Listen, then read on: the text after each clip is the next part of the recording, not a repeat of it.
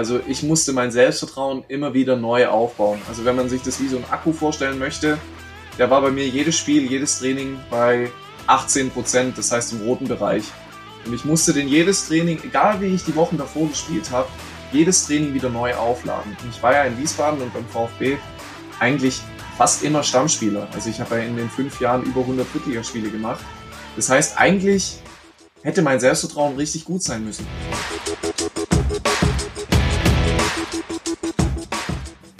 Herzlich willkommen zum Mental Performance Podcast, deinem Podcast für Mindset und Mentaltraining. Mein Name ist Patrick Thiele und als Mentaltrainer helfe ich Profisportlern dabei, die bestmöglichen Ergebnisse zu erzielen, ohne dabei an ihren mentalen Blockaden zu scheitern. Getreu dem Motto Making the Best Even Better bekommst du hier im Podcast jede Woche mentale Erfolgsstrategien für deine Top-Performance. Let's go!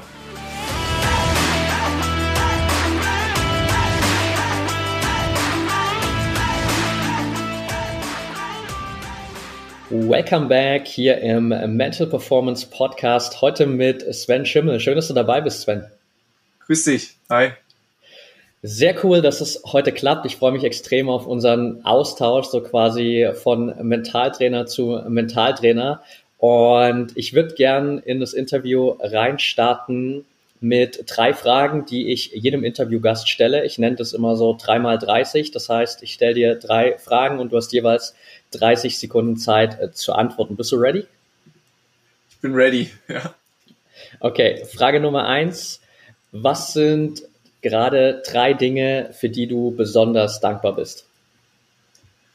Für meine zwei Kinder, für meine Frau und allgemein für meine, für meine Familie, bei der ich gestern war oder bei der ich öfter, öfter bin. Und das sind so die drei Dinge, die mir am wichtigsten sind und für die ich unheimlich dankbar bin. Sehr cool, danke dir. Frage Nummer zwei muss ich ein bisschen aufsplitten bei dir. Und da ist der erste Teil, was hat dich so sehr begeistert an deiner sportlichen Laufbahn als Profifußballer und was begeistert dich so sehr an dem, was du jetzt machst als Mental Efficiency Coach? Also meiner, was begeistert mich an meiner fußballerischen Laufbahn, dass man sich einfach immer mit richtig guten Spielern hat messen können und immer an seiner persönlichen Weiterentwicklung arbeiten konnte. Und weil es eben auch Spaß gemacht hat, für solche Vereine Fußball zu spielen. Also das war schon was Besonderes. Und an meiner Arbeit jetzt ist es unheimlich wertvoll, dass ich mit Sportlern arbeiten kann, die wie ich früher waren und dass ich einfach meine Expertise und mein Wissen den Jungs und Mädels auch mitgeben kann. Perfekt. Alright, dann letzte Frage. Was treibt dich persönlich als Mensch an? Warum stehst du jeden Morgen auf? Da gibt es eigentlich mehrere Dinge. Das zum einen, wie auch schon beim Dankbarkeitsthema, meine Familie, also meine Kinder und meine Frau und die Arbeit, die ich mache. Also es ist wirklich so, dass ich jetzt seit einigen Jahren, Monaten in dem Bereich arbeite, den ich für besonders wichtig empfinde, was den Sport angeht und weil es mir einfach unheimlich viel Spaß macht, für die Sportler und Sportlerinnen die Person zu sein, die ich mir damals auch während meiner Karriere gewünscht hätte und ähm, den mentalen Bereich, so wie du auch, einfach auch in den Fußball und in den Sport allgemein immer weiter hineinzutragen. Perfekt, danke dir. Dann sind wir mit den ersten drei Fragen durch. Das heißt, du hast ab jetzt natürlich dann auch ganz entspannt mehr als 30 Sekunden Zeit zu antworten. So ein bisschen den, den Leistungsdruck hier rausnehmen. ja. Und ich habe es gerade schon angesprochen, äh, quasi so bei der zweiten Frage. Du arbeitest jetzt als Mental Efficiency Coach, ähm, hilfst jungen Fußballern vor allem gerade dabei, so, ja, in Anführungsstrichen sage ich mal, vielleicht nicht dieselben Erfahrungen machen zu müssen, die, die du machen musstest. Kommst selbst aus dem Profifußball. Nimm uns mal so ein bisschen mit in deine fußballerische Laufbahn. Ähm, wie bist du zum Fußball gekommen und vor allem natürlich so, wie hat sich auch deine Laufbahn dann im Profifußball entwickelt? Ja, also bei mir ging es eigentlich relativ früh los. Ich habe mit vier Jahren schon angefangen, bei einem Dorfverein Fußball zu spielen. Und ja, das hat sich dann schon früh herauskristallisiert, dass es schon was ist, was ich näher verfolgen will und wo ich wirklich auch ambitionierter bin als vielleicht andere, die in meinem Verein spielen. Und mit zwölf Jahren habe ich dann schon das Angebot vom VfB Stuttgart bekommen damals. Und ja, das war natürlich schon für, für mich und meine Familie auch damals ein großes Ding, weil der VfB Stuttgart eben der größte Verein auch im Umkreis war. Und dann hat man sich schon überlegt, okay, macht man das jetzt wirklich, mit zwölf Jahren zu so einem großen Verein zu wechseln? Oder sagt man, ey, nö, ich möchte eigentlich bei meinem Dorfverein bleiben und mit meinen Freunden weiter Fußball spielen? Und ähm, ich hatte da dann auch die Unterstützung von meinen Eltern, dass ich auch frei entscheiden konnte und habe dann gesagt, okay, ich möchte es wirklich mal ein Jahr ausprobieren, wie es so läuft, wie es da so ist, ob es mir da überhaupt gefällt und wie es mit der Schule auch funktioniert. Und dann habe ich den Schritt tatsächlich gewagt und bin dann zum VfB gegangen. Aus dem einen Jahr sind dann sieben Jahre in der Jugend geworden und drei Jahre in der dritten Liga, also insgesamt zehn Jahre. Und ähm, ja, das war schon relativ früh, auch schon als ich dann mit zwölf da hingegangen bin, im ersten Jahr schon, dass es natürlich ein ganz anderes Level war, was Druck, ähm, Konkurrenz und so weiter ähm, anging. Deswegen hat sich das schon relativ früh ja, ich will nicht sagen in eine falsche Richtung bei mir mental entwickelt, aber ich musste schon kämpfen am Anfang, was, was den mentalen Bereich anging. Und man muss auch dazu sagen, dass mir das damals aber nicht so bewusst war, sondern es war eher so, dass ich einfach gedacht habe, okay, die Situation ist eben so und ich muss jetzt irgendwie gucken, dass ich damit klarkomme. Ja. ja. Und das ging dann so weiter. Also ich, ich war dann in, in der ganzen Jugend beim VfB eigentlich nie so das große Talent ich war immer jemand, der mal gespielt hat, dann mal wieder nicht gespielt hat. Äh, in der U15 unter Thomas Tuchel habe ich fast kaum gespielt, ja, also wenig Spiele gemacht und stand dann in der U16 auch mal kurz vor einem Wechsel sogar zu einem anderen Verein. Und eigentlich erst so im letzten Jahr in der U19 war es dann so, dass mein Trainer, den ich damals hatte, mich umfunktioniert hat. Also er hat mich vom Stürmer zum Verteidiger gemacht und dann habe ich mich auf der Position direkt so wohl gefühlt, dass ich ähm, ja, innerhalb von wenigen Monaten dann meinen ersten Profivertrag unterschrieben habe. Ich hätte wahrscheinlich als Stürmer, als Offensivspieler in der Mannschaft kein einziges Spiel gemacht. Und diese Umfunktionierung zum Verteidiger hat mir quasi ja, meine Profikarriere ermöglicht, kann man fast sagen. Weil ich war dann in den fünf Jahren, in denen ich Profi war, rechter Verteidiger. Und wie gesagt, ich habe dann drei Jahre bei der zweiten Mannschaft gespielt, hauptsächlich mit einigen Ausflügen zur Bundesligamannschaft. Ähm, und dann habe ich noch zwei Jahre beim SVW in Wiesbaden gespielt, um ja bei, ne, bei der ersten Mannschaft auch nochmal zu spielen. In Wiesbaden war damals Aufstiegsfavorit in die zweite Liga und habe mir natürlich da erhofft, dann auch darüber den Schritt nach ganz oben zu packen und habe dann aber nach den zwei Jahren in Wiesbaden dann irgendwann gesagt, jetzt ist für mich die Reise zu Ende, ähm, ich möchte in eine andere Richtung gehen. Ja, und das hat natürlich unterschiedliche Gründe gehabt, auf die wir vielleicht jetzt auch gleich nochmal zu sprechen kommen. Definitiv, ja. Also gerade so dieser ja schon sehr konsequente Schritt von dir dann rauszugehen, ganz aus dem Profifußball, äh, ist natürlich auch einfach ein super spannender Schritt und ähm, da ein bisschen dahinter zu schauen, okay, was hat dich eigentlich dazu bewegt, ist ein Stück weit natürlich auch so der, der Grund, weshalb wir hier heute zusammensitzen, so um einfach auch ein bisschen deine Erfahrung weiterzugeben. Lass uns aber mal noch kurz ein bisschen zurückgehen. Du hast ja angesprochen schon, dass du schon in frühen Jahren gemerkt hast, so, okay, der Druck hat zugenommen und du hast da auch schon einfach ja gemerkt, dass vielleicht nicht mehr so diese Leichtigkeit da war, wie du sie, wie du sie in den ganz jungen Jahren noch kanntest. Ähm, inwiefern hat so wirklich da für dich auch dieses Zusammenspiel mit wirklich starken anderen Spielern dann in jungen Jahren, gerade beim VfB, eine Rolle gespielt? Also so auch dieser Vergleich untereinander, wenn man sieht, plötzlich bin ich vielleicht nicht mehr so ähm, aus meinem, keine Ahnung, also ich kann es aus meiner Erfahrung heraus, dann kommst du aus deinem Dorfverein vielleicht raus, so ungefähr, und da bist du eigentlich der beste Kicker und dann kommst du plötzlich in so ein Umfeld, wo irgendwie 20, 25 andere Spieler sind, die auch extrem gut sind. Wie hat dich das damals beeinflusst? Ja, sehr stark. Also, weil, wie du schon gesagt hast, du kommst aus deinem Dorfverein raus, wo du immer mit einer der Besten warst, wo du ja gar nicht auch dieses, diese Anerkennung sozusagen brauchst, sondern du spürst es ja selbst, dass du einfach der einer der besten Spieler dort bist. Und dann kommst du zum VfB und hast natürlich für mich war das ja was riesengroßes erstmal. Also ich hatte eher so dieses Mindset, okay, die anderen sind sowieso alle besser als ich, ich muss erstmal gucken, dass ich überhaupt ein Spiel dort mache. Und es hat sich dann aber in dem ersten Jahr dann schon irgendwann auch verändert, was mich auch gewundert hat. Ich hatte dann im ersten Spiel direkt die Nummer 9 auf dem Rücken, was ja so die Nummer ist als Stürmer, die man haben möchte. Und es war für mich was, mit dem ich gar nicht gerechnet hatte.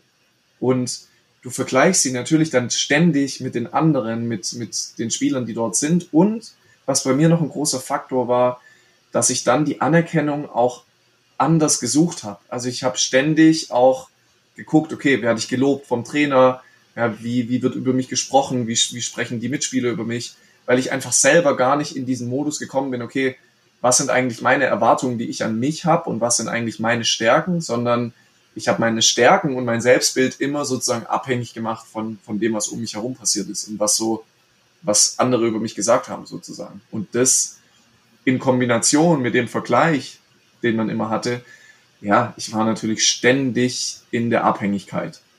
Deshalb.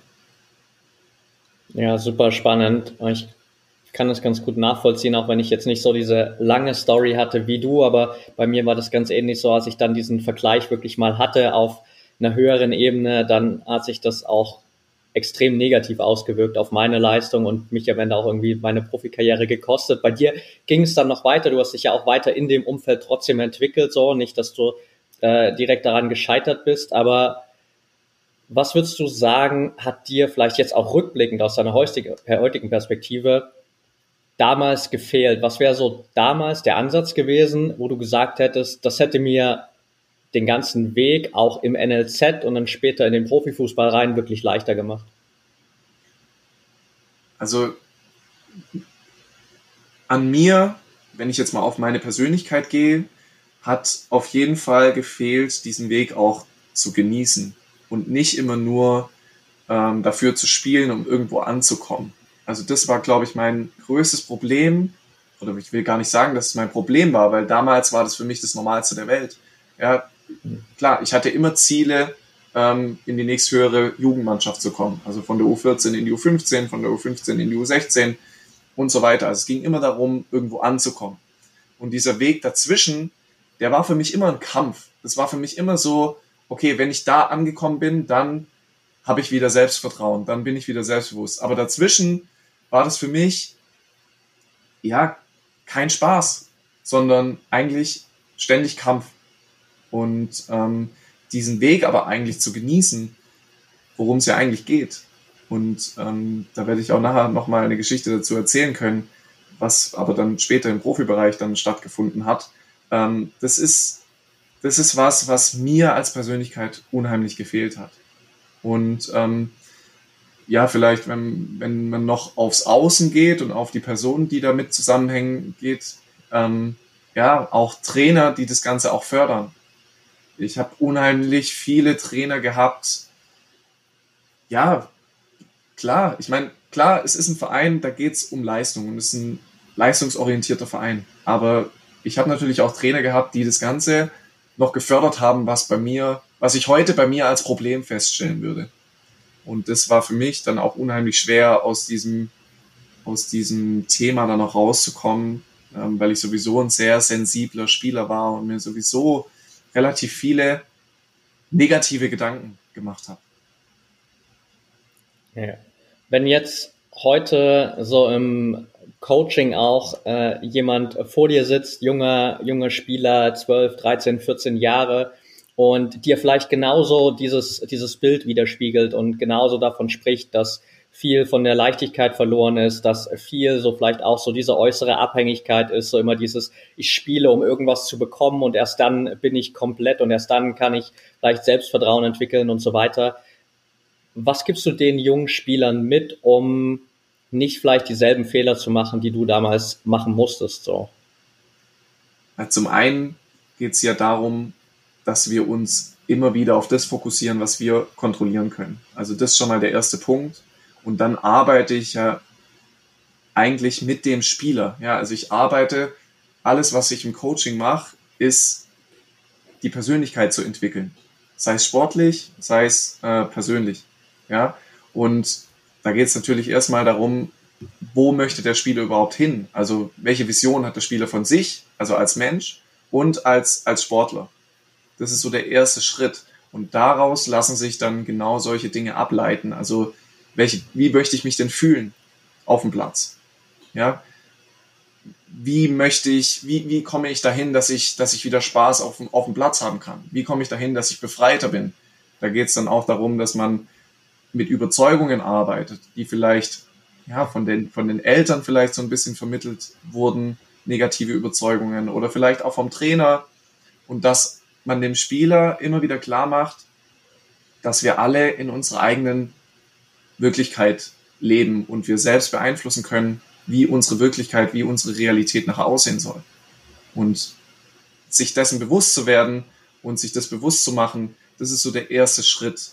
Und dann kann man wirklich in der Selbstfokussierung danach arbeiten. Also das ist wirklich das, was über dem Coaching immer wieder steht, ist die Selbstfokussierung. Also weg davon zu kommen, sich immer von Lob abhängig zu machen, sondern zu lernen, die eigene Leistung selbst zu analysieren. Ja, und diese Kritik, die man bekommt, auch richtig einzuordnen und auch zu verstehen, was Kritik eigentlich ist und wie man damit umgehen kann.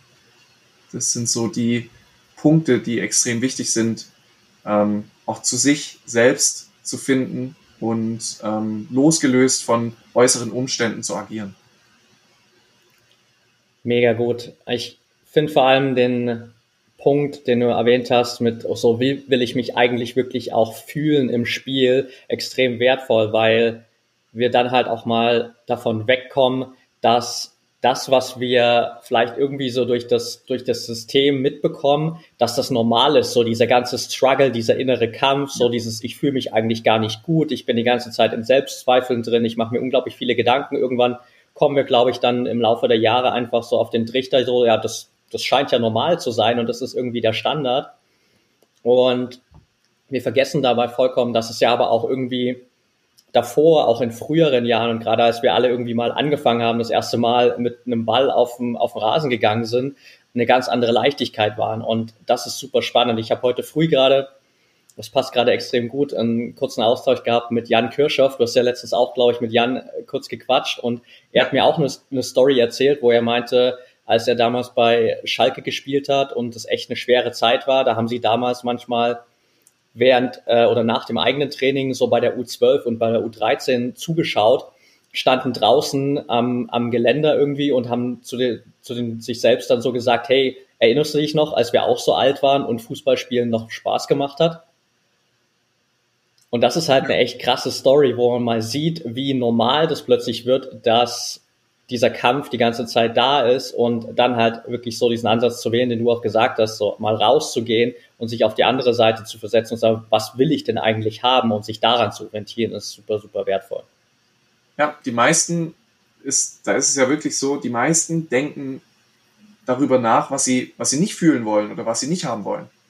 Aber die wenigsten schaffen es dann wirklich, sich damit zu beschäftigen, wie sie sich denn stattdessen fühlen wollen den Sprung schaffen die wenigsten. Ja, weil es einfacher ist, eben über negative Dinge nachzudenken, ähm, als über positive. Ja, das ist schon, schon schade. Also, dass, dass man sich dessen auch nicht bewusst ist, dass es eigentlich nur darum geht, sich zu entscheiden. Grundsätzlich erstmal.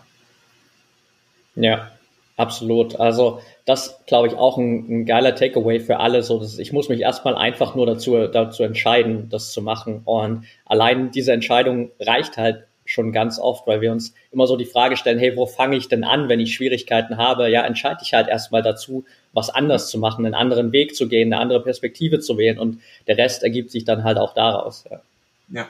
ja. Mega gut. Lass uns mal noch so ein bisschen nach, nach vorn springen in deiner Story auch. Ähm, du bist dann vom VfB nochmal nach Wiesbaden gegangen, hast du vorhin schon gesagt, so eigentlich der, der zweite Anlauf, um quasi auch nochmal in den Profifußball zu kommen.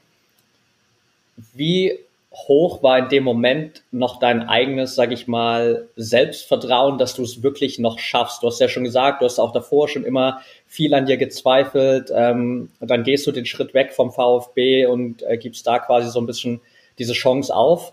Und wie sehr hast du dir dann selbst noch vertraut, dass es wirklich nochmal reicht für ganz oben so in dem Fall?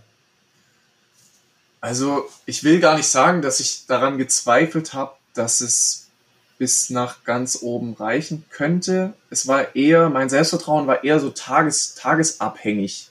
Also ich musste mein Selbstvertrauen immer wieder neu aufbauen. Also wenn man sich das wie so ein Akku vorstellen möchte, der war bei mir jedes Spiel, jedes Training bei 18 Prozent, das heißt im roten Bereich. Und ich musste den jedes Training, egal wie ich die Wochen davor gespielt habe, jedes Training wieder neu aufladen. Und ich war ja in Wiesbaden und beim VfB eigentlich fast immer Stammspieler. Also ich habe ja in den fünf Jahren über 100 Drittligaspiele gemacht. Das heißt, eigentlich hätte mein Selbstvertrauen richtig gut sein müssen. Und war ja auch bei der Bundesligamannschaft dabei, habe da ja einige Testspiele gemacht, einige Trainings und war ja nah dran am Bundesliga-Debüt. Aber trotzdem war mein Selbstvertrauen immer wieder bei 18, 19, 20 Prozent. Und ich hatte schon diesen Willen, ich hatte diese Willensstärke, einfach an mir zu arbeiten und alles aus mir rauszuholen. Und bei mir ging es gar nicht so darum, ich, ich muss jetzt irgendwie in der Bundesliga spielen oder so. Klar, ich wollte das Bestmögliche rausholen, aber mir war auch klar, dass mein Selbstvertrauen dadurch nicht wachsen wird, sondern mir war schon bewusst, dass das ich bin. Das bin ich, egal bei welchem Verein ich spiele oder bei welcher Mannschaft ich spiele. Und deswegen kann man das gar nicht so da, daran festmachen, ähm, wie überzeugt ich war, das noch zu schaffen. Also ich weiß, dass ich es unbedingt wollte. Ich wollte es unbedingt, weil sonst hätte ich den Schritt nicht gewagt und hätte auch nicht so viel investiert. Aber das hat nichts unbedingt mit meinem Selbstvertrauen zu tun, sondern eher mit der Willensstärke, die ich hatte. Super spannend.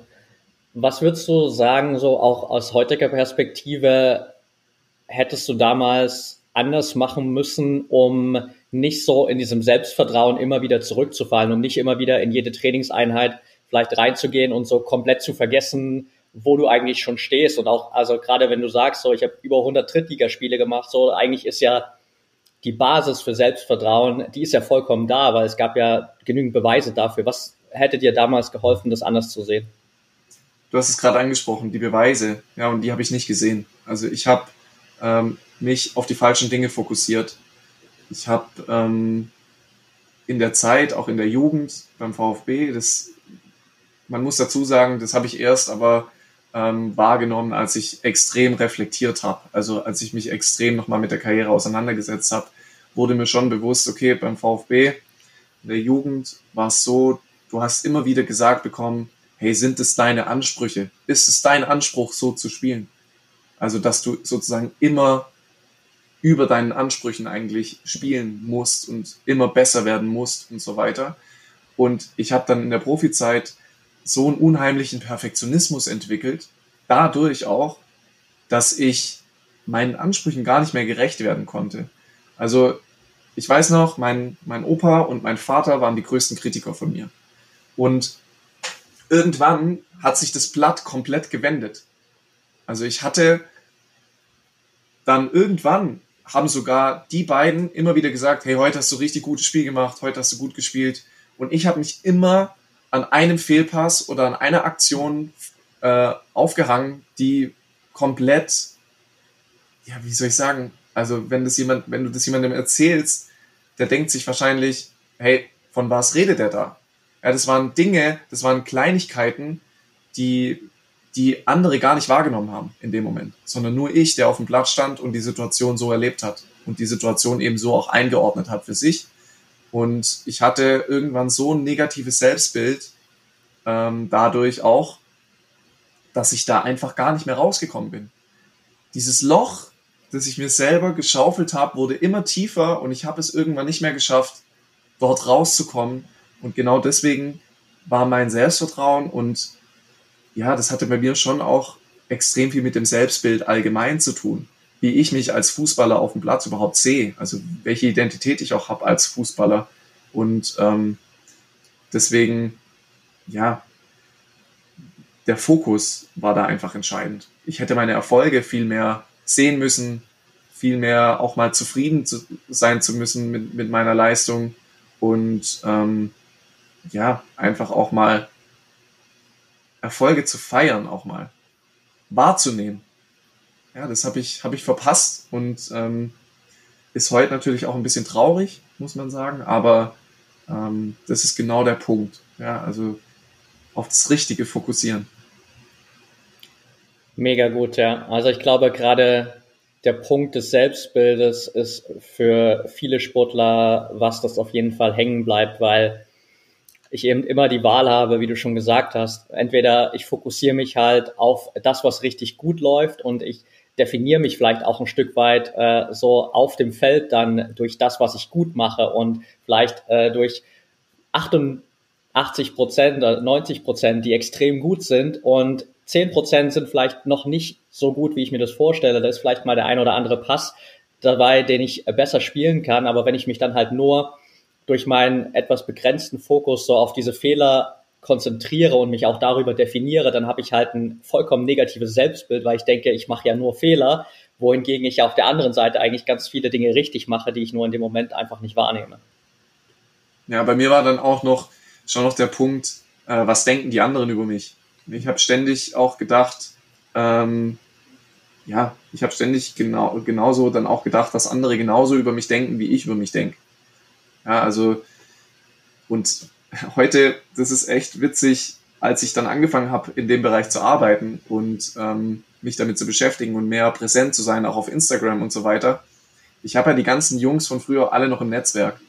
Und mhm. als ich dann mehr von mir auch preisgegeben habe, von meinen Gedanken, die ich damals hatte, von meinen ähm, Gefühlen, die ich damals hatte, auch zu mir selbst, wie ich zu mir selbst stand, haben unheimlich viele Spieler mir danach geschrieben, sie haben das gar nicht so wahrgenommen und ähm, dass sie eigentlich mich als, als guten Spieler empfanden. Und einer hat sogar geschrieben, hey, wärst du mal zu mir gekommen, ich hätte dir gesagt, wie gut du bist.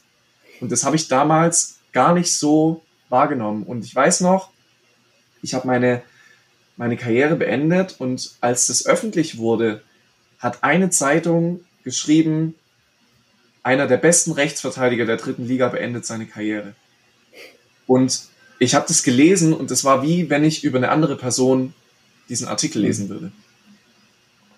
Das war für mich was komplett Fremdes, das, das so zu lesen. Ich konnte es nicht für mich annehmen, dieses, diese Überschrift oder dieses Statement, was da kam.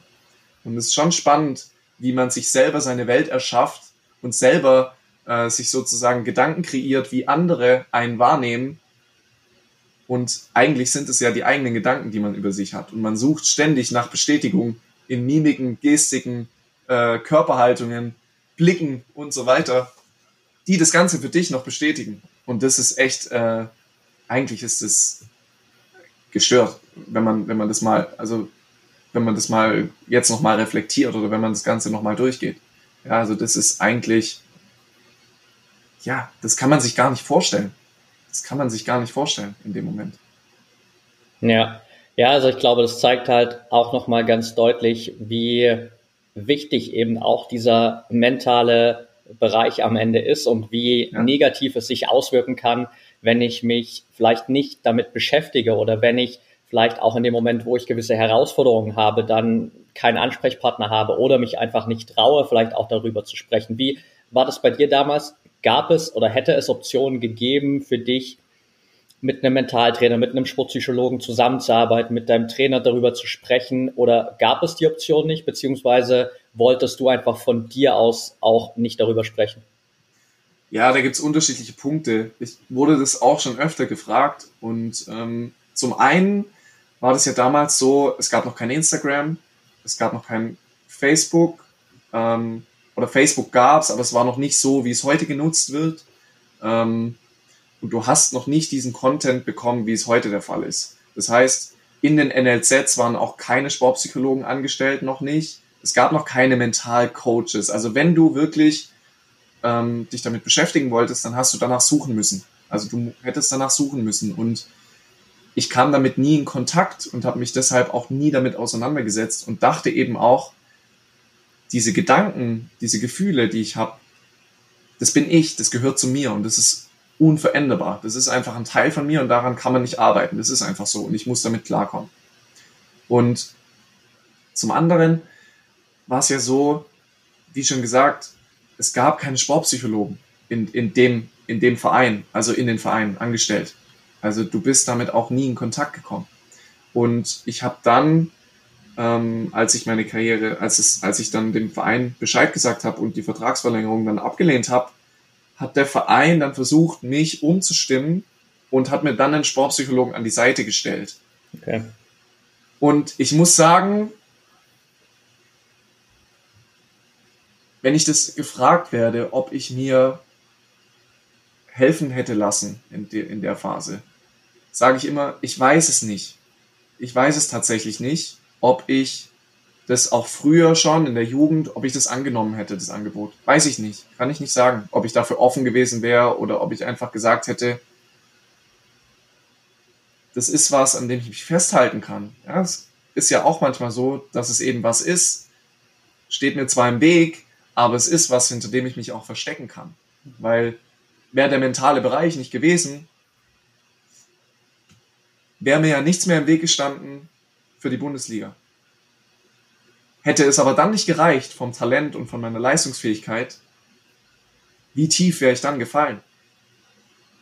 Deswegen ist das natürlich auch eine Frage, die ich dann mir, mir auch immer wieder stelle. Hätte ich das wirklich ablegen wollen damals?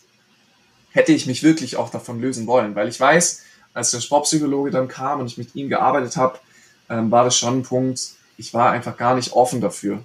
Das war zum einen, weil ich eine Entscheidung getroffen hatte, die mein ganzes Leben verändern sollte. Ja, also das war ja nicht eine Entscheidung, die man mal so von einem auf den nächsten Tag trifft, sondern das war eine Entscheidung, die jahrelang in mir gereift ist. Und dann habe ich wirklich den Mut gehabt, zu sagen, okay, hey, für mich ist die Reise hier zu Ende. Und deswegen war ich dafür auch nicht mehr offen, jetzt mir von einem Sportpsychologen sozusagen in Anführungszeichen sagen zu lassen, hey, das ist die falsche Entscheidung, ändere die Entscheidung. Ja, Im weitesten Sinne. Also er hat natürlich nur im, im psychologischen Bereich mit mir gearbeitet, aber grundsätzlich ging es ja genau darum, dass ich meine Entscheidung nochmal revidiere und nochmal zurückkomme. Und ähm, ja, zum anderen war das auch so, dass ich mich, als ich die Entscheidung getroffen hatte, das ist ja das Absurde, komplett befreit habe in dem Moment. Das heißt, diese Themen, die davor waren, die waren von einem auf den nächsten Tag eigentlich gar nicht mehr da. Weil, was sollte mir noch passieren? Im Sommer war meine Karriere vorbei und bis dahin konnte ich spielen, wie ich wollte, weil ich spielte um keinen neuen Vertrag mehr, ich spielte nicht, um noch weiter hochzukommen, sondern ich hatte gar keinen Druck mehr.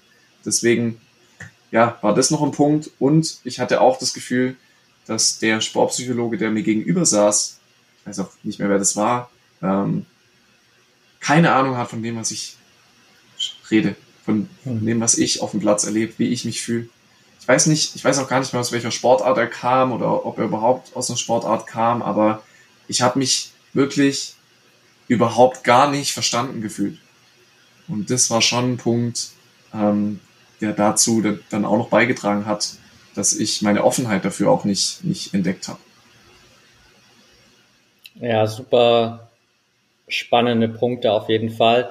Auch das letzte, ähm, definitiv, was du gesagt hast, so dass du dich überhaupt nicht mit dem Sportpsychologen identifizieren konntest in dem Moment, auch wieder ein Punkt, der ja einfach auch dafür spricht, dass es jetzt mittlerweile oder wir immer mehr dahin kommen, dass es einfach ein sehr breites Angebot gibt an Trainern, an Coaches, mit denen ich in dem Bereich zusammenarbeiten kann. Wir letztens erst in unserem ersten Call darüber gesprochen, als ich es dir gesagt habe, so ich finde es mega gut, dass wir uns einfach gerade auf der Ebene alle so gegenseitig supporten und da alle gemeinsam auf einer Mission sind und nicht so diese Ellenbogengesellschaft ist, weil am Ende braucht es halt auch dieses Angebot, weil es gibt vielleicht ganz viele Fußballer da draußen, wenn die, keine Ahnung, mich vor die Nase gesetzt bekommen, dann sagen die so, nee, ich habe eigentlich gar keinen Bock mit Patrick zu arbeiten, aber ich würde vielleicht super gern mit Sven arbeiten und ähm, dann ist bist du in dem Moment vielleicht nicht verfügbar und dann bekommt der Sportler keine Lösung so. Und in dem Moment, wo es das Angebot ja. aber gibt, dann habe ich halt einfach die Chance auch zu wählen, wer passt am besten zu mir, mit wem kann ich mich am besten identifizieren und wer kann mir wirklich weiterhelfen. Und auch dann natürlich der zweite Punkt, den du angesprochen hast, so plötzlich diese Erlösung zu spüren, nachdem du die Entscheidung getroffen hast, so ähm, da auch mal zu sehen, okay, es kann sich doch irgendwie super leicht anfühlen und es geht auch anders, ist natürlich auch eine spannende Erfahrung. Und eine Frage, die mir dazu noch eingefallen ist, ist so, wie sehr war es auf der einen Seite für dich eine Erlösung, aber auf der anderen Seite, wie sehr war es vielleicht auch so ein Stück weit eine, eine Flucht vor der Herausforderung? Ja, es ist eine spannende Frage, mit der ich mich auch seit ein paar Monaten auch beschäftige. Ja, war es, war es eine Flucht vor ja, neue Herausforderungen? War es, der Fluch, war es eine Flucht ähm, ja, auch, auch vor dem Scheitern vielleicht? Ja, weil so hatte ich natürlich auch mein Scheitern und meine Karriere in meiner Hand. Es lag in meiner Kontrolle, meine Karriere zu beenden. Ja, also ich habe es nicht sozusagen anderen überlassen, wenn ich jetzt irgendwann auf der Bank sitze oder keinen neuen Vertrag bekomme, ähm, das zieht so, sozusagen meine Karriere beenden, sondern ich war selber der Herr und konnte darüber entscheiden, wie meine Karriere weitergeht. Ähm, klar, das ist ein Punkt. Sicherlich ist es eine, ein Punkt, aber ähm, ich habe mich einfach nicht mehr wohlgefühlt. Das muss man einfach ganz klar sagen. Ähm, ich habe mich in dieser in dieser Welt, nicht mal nur wegen mir, nicht mal nur wegen mir als Spieler und wegen mir als, als Persönlichkeit, sondern ich habe mich in dieser Welt einfach nicht mehr wohlgefühlt. Ich habe mich auch immer weiter in den Jahren von diesem Fußballer, der ich ja war, und ich habe ja jahrelang davon geträumt, Fußballprofi zu werden. Ich habe ja hart gearbeitet für dieses Ziel und für dieses, um meinen Traum, den ich als vierjähriger, fünfjähriger, sechsjähriger Junge hatte, den auch irgendwann zu leben. Und ähm, als ich dann diesen Traum gelebt habe, habe ich aber auch diese Schattenseiten kennengelernt, was es mit einem machen kann. Und ich habe mich dann auch immer weiter von dieser Persönlichkeit, von diesem Kind, was diesen Traum hatte, auch immer weiter distanziert. Und gemerkt, hey, ich, ich bin das einfach auch gar nicht mehr. Ich bin nicht mehr dieser Fußballer, ich bin nicht mehr der, der ähm, je, jeden Tag noch in Kraftraum geht, und, und alles für seine Ziele tut. Ich bin nicht mehr der, der irgendwie, keine Ahnung, siebenmal die Woche trainiert und ähm, dann am Wochenende in ganz Deutschland rumfährt und ähm, bei Auswärtsspielen dann ist. Ich bin einfach nicht mehr der Fußballer, sondern ich habe mich irgendwie weiterentwickelt, auch als Persönlichkeit. Und ich habe mich auch zum Beispiel, wenn ich neue Leute kennengelernt habe, das weiß ich noch, ich habe mich gar nicht mehr als Fußballer vorgestellt, sondern ich wollte das eher geheim halten, dass ich irgendwie mhm. Fußballer bin, weil ich mich damit einfach nicht mehr identifizieren konnte mit diesem, mit dieser Person, die ich, die ich früher war. Wie ist so dein engeres Umfeld damit umgegangen, als du die Entscheidung getroffen hast? Also du hast ja gesagt, so gerade auch ähm, dein Dad und dein Opa haben da immer, ähm, was das Feedback angeht, eine große Rolle gespielt. Wie sind die so damit umgegangen, dass du dann für dich sagst, so hey, jetzt ist, jetzt ist Schluss und ich gehe da raus? Ähm, ja, war natürlich schon überrascht, weil ich in all den Monaten davor nie so darüber gesprochen habe, dass es irgendwie ein Thema ist. Also klar, man hat es schon gemerkt, weil ich ähm, dann auch am Wochenende von Freitag bis Sonntag eigentlich kaum ansprechbar war. Ja, also ich war so im Tunnel, ähm, mit meinen negativen Gedanken, ähm, dass ich gar nicht mehr ja, über andere Dinge habe sprechen können. Und man hatte schon so ein Stück weit gemerkt, aber dass ich jetzt wirklich den großen, den großen Schritt gehe, war für alle eine Überraschung. Also ich habe mit meiner damaligen Freundin, mit meinen Eltern, mit meinen Großeltern, mit Freunden nie darüber gesprochen, sondern ich habe wirklich die Entscheidung für mich allein getroffen. Ich, ich habe auch mit meinem Berater damals nicht gesprochen. Mein Berater äh, tut mir auch heute noch leid, hat es dann vom Verein erfahren, ähm, als dann der Verein auf mich zukam und, und mich gefragt hat, wie es denn aussieht mit einem neuen Vertrag und dass ich dann einfach, vielleicht war es auch genau der Moment, vielleicht habe ich das gebraucht, die Frage dann zu sagen, hey, nö, ist es nicht, ich will nicht mehr. Vielleicht war es auch damals so dieses, dieser letzte Tropfen, um dann einfach direkt zu sagen, nein, ist nicht. Da habe ich es nämlich zum ersten Mal dann auch ausgesprochen dass ich es nicht mehr möchte. Und dann hat es natürlich Wellen geschlagen und dann ähm, habe ich dann auch mit, meinem mit meinem Umfeld dann auch drüber gesprochen und die haben das komplett akzeptiert. Also meine Eltern, mein, meine Großeltern ähm, haben das auch direkt verstanden, ja, und konnten das, als ich es dann auch erklärt habe, konnten das dann auch nachvollziehen und die sind komplett hinter mir, hinter mir gestanden damals auch. Gab es nach der Entscheidung dann und auch nach den letzten Spielen, die du da noch hattest, wo du wieder so in einem ja auch super befreiten State warst und einfach mal für dich so aus dieser Lockerheit heraus spielen konntest, einen Punkt, wo du dir dann gedacht hast, okay, krass, jetzt wo ich es doch anders kann und besser kann, vielleicht war das doch nicht die richtige Entscheidung aufzuhören? Nie. Es war für mich immer klar, dass es die richtige Entscheidung ist. Ich weiß auch noch, ich bin danach dann ein paar Monate reisen gegangen und ähm, wir hatten unsere Wohnung dann trotzdem noch in Wiesbaden, obwohl ich ja zu Wiesbaden wenig Bezug hatte. Ähm, als ich dann wieder von der Reise kam, war ich dann nochmal bei dem Spiel und saß dann auf der Tribüne und habe wirklich gedacht, boah, zum Glück stehe ich jetzt nicht da unten und muss spielen, sozusagen. Also das hat mir dann auch nochmal gezeigt, es war absolut die richtige Entscheidung. Und ja, heute sage ich sowieso, ähm, dass es nur richtige Entscheidungen gibt. Ähm, weil es gab ja einen Grund, warum ich die Entscheidung getroffen habe. Es gab ja Gründe dafür. Und die Gründe verschwinden ja nicht auf einmal einfach so. Ja, also ich wäre genau wieder in denselben Trott gekommen, ähm, wenn ich, wenn ich jetzt gesagt hätte, nö, ich, ich mache jetzt doch weiter. Deswegen war schon alles gut, wie es so gelaufen ist. Ja. Siehst du jetzt so heute aus deiner Perspektive, auch aus der Zusammenarbeit mit äh, den Fußballern, die du betreust, Veränderungen in dem System? Also würdest du sagen, dass sich gegenüber dem State, wo du damals drin warst, schon was am System auch verändert hast? Oder ist es wirklich so, dass du sagst, ey, da muss ich immer noch ganz viel tun, damit viele Fußballer, die jetzt so nachkommen, nicht dieselben Erfahrungen machen müssen wie du? Es hat sich was verändert, aber viel zu wenig. Also wenn man überlegt, ich habe 2013 meine Karriere beendet, jetzt haben wir 2021, das sind ja in den Jahren ähm, hat sich einfach zu wenig getan. Also es gibt zwar jetzt Sportpsychologen im NLZ und so weiter, aber ich krieg's ja von, von Spielern mit, ähm, von Trainern mit. Es ist zu wenig, was da getan wird. Also ich habe Vorträge gehalten, in, in, auch mit NLZs, mit U19-Mannschaften.